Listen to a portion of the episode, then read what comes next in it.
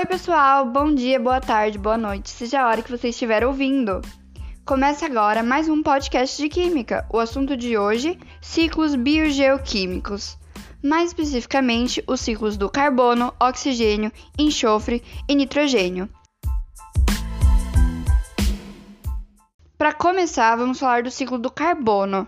Ele é, como já foi dito, um ciclo biogeoquímico no qual o elemento carbono sai do meio ambiente para os organismos vivos, retornando em seguida ao meio ambiente. A assimilação do carbono pelos seres vivos e sua devolução à atmosfera, completando assim o seu ciclo, estão intimamente ligados ao fluxo de energia. O ciclo biológico do carbono.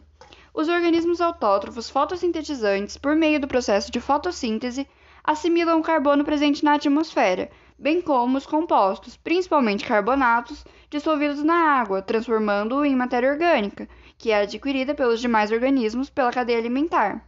Os organismos herbívoros assimilam essa matéria orgânica ingerindo os vegetais. Já os animais carnívoros obtêm-na por meio da digestão dos animais herbívoros.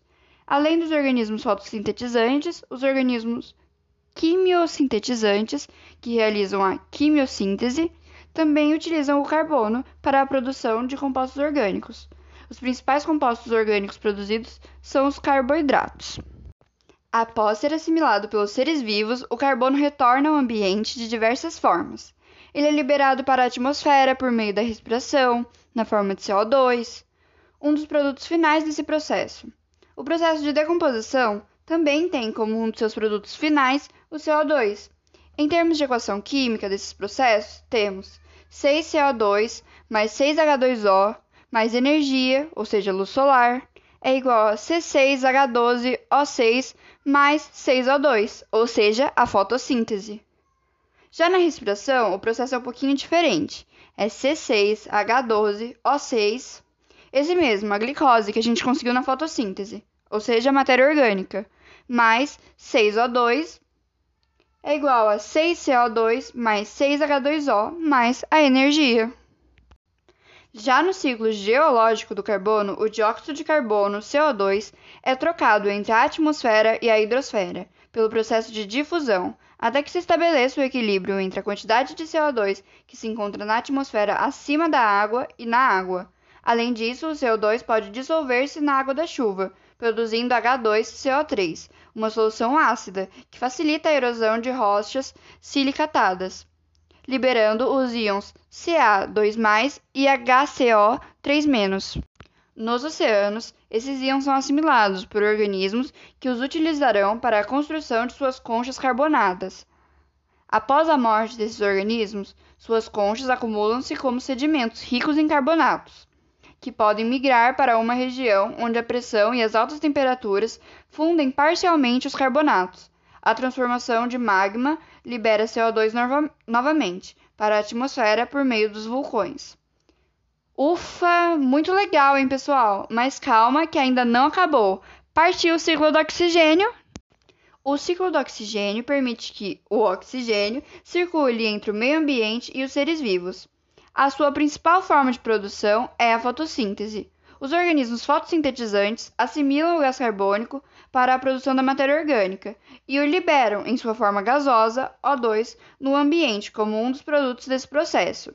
O oxigênio presente nas moléculas orgânicas produzidas é transferido aos demais organismos por meio da cadeia alimentar. O oxigênio gasoso na atmosfera, O2, é utilizado por alguns organismos no processo de respiração celular, um processo aeróbico de produção de energia. Nesse processo, o oxigênio liga-se a átomos de hidrogênio, formando água, H2O. Parte dessa água é utilizada em reações metabólicas e volta ao ambiente por intermédio dos processos de respiração e decomposição. Outra parte é eliminada pela transpiração e excreção. No final da respiração, também se elimina CO2, dióxido de carbono. É por essa razão que os ciclos do oxigênio e do carbono estão interligados. Agora, depois de falarmos dos dois ciclos mais famosos, vamos falar dos dois nem tanto, mas que são igualmente importantes. Comecemos pelo ciclo do enxofre. O enxofre é um macronutriente essencial à vida, pois organismos assimilam-no e também o eliminam como produto final de seus metabolismos. Vale destacar ainda que esse elemento participa de processos de síntese de proteínas, já que ele constitui certos aminoácidos. Podemos encontrar um grande reservatório de enxofre na, costa, na crosta terrestre e uma menor na atmosfera. Assim, seu ciclo passa por etapas no solo, na água e na atmosfera. O enxofre pode apresentar diversas formas no ambiente, e os sulfatos são sua forma mais oxidada. O enxofre entra na cadeia alimentar por meio das plantas, que o absorvem de vários compostos para utilizá-lo na produção dos seus aminoácidos. Os microorganismos decompõem os aminoácidos de restos de animais e de plantas e são os responsáveis pela oxidação do reservatório terrestre de enxofre, por sua liberação para o ambiente e também pela sua fixação nas rochas. O enxofre pode ser lançado à atmosfera também por emissões vulcânicas, oceânicas, industriais e queima de biomassa. Nos oceanos, esse elemento é emitido predominantemente pela decomposição de parte dele presente no organismo de certas algas, formando um reservatório de compostos de enxofre que é parcialmente perdido para a atmosfera. Assim que chega à atmosfera, o enxofre logo passa por um processo de oxidação, Diversos processos físicos e químicos estão envolvidos em suas transformações na atmosfera, no processo de retirada do sulfato da fase gasosa e na sua mudança para a fase aquosa. E por último, está na hora de nós falarmos do ciclo do nitrogênio. É claro, o nitrogênio é um elemento químico bastante encontrado na natureza. A atmosfera, por exemplo, é composta de 78% desse elemento. Apesar de importante para a sobrevivência de todo organismo, a maioria não é capaz de retirá-lo da atmosfera para sua utilização. Para que ele seja aproveitado, os seres vivos necessitarão principalmente de bactérias chamadas de fixadoras de nitrogênio. A fixação é a etapa em que as chamadas bactérias fixadoras atuam. São exemplos desse tipo de organismo as cianobactérias e as bactérias do gênero Rhizobium, que vivem associadas a raízes de algumas plantas, principalmente leguminosas, como feijão e soja, por exemplo, formando espécies de nódulos. Nessa fase, o gás nitrogênio é transformado em compostos orgânicos nitrogenados. As bactérias do gênero Rhizobium, para formar os nódulos nas raízes das leguminosas, inicialmente penetram nessas plantas ainda jovens, quando iniciam sua reprodução no interior das células da raiz. A multiplicação das células infectadas leva à formação dos chamados nódulos. Essa associação é benéfica para ambas as partes, uma vez que a planta consegue viver em ambientes pobres em nitrogênio e as bactérias alimentam-se das substâncias produzidas pelo vegetal. Essas bactérias transformam o nitrogênio atmosférico em amônia, NH3, e transferem-na para a planta, que, ao morrer e decompor-se, libera essa substância para o solo, ajudando assim na fertilização. Em virtude de a liberação da amônia ajudar na adubação do solo, é comum utilizar leguminosas após o plantio de algumas culturas, como o milho, que retira muito nitrogênio do solo, enquanto as leguminosas conseguem repor esse elemento. Esse processo é fundamental para evitar o empobrecimento do solo.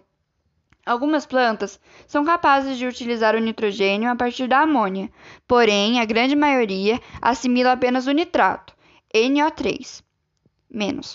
Denomina-se nitrificação o processo em que ocorre a formação de nitratos no solo. Esse processo só é possível graças à presença das bactérias nitrificantes. A nitrificação ocorre em duas etapas principais. Primeiro, ocorre a formação do nitrito e, posteriormente, a formação do nitrato.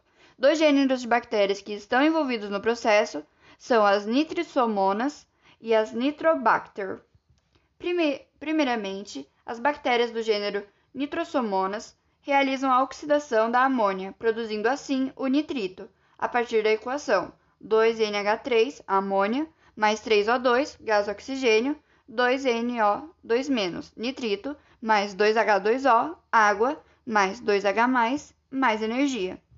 Já as bactérias do gênero Nitrobacter fazem então a oxidação do nitrito, formando-o em nitrato, a partir da equação 2NO2 menos nitrito mais O2, gás oxigênio, igual a 2NO3 menos nitrato mais energia. O nitrato é facilmente absorvido pela raiz das plantas, ajudando-as na síntese de aminoácidos e bases nitrogenadas. o nitrogênio é passado para os animais através da cadeia alimentar. Por fim, há o processo de desnitrificação, em que os compostos nitrogenados encontrados no solo são utilizados pelas bactérias desnitrificantes. Essas bactérias utilizam esses compostos para a obtenção de energia e, durante o processo, liberam gás nitrogênio, que é lançado na atmosfera.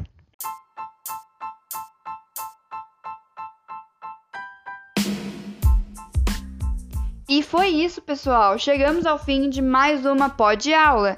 Obrigada por ouvir até aqui e se você gostou, curta e compartilhe com outros colegas. Um abraço e até a próxima!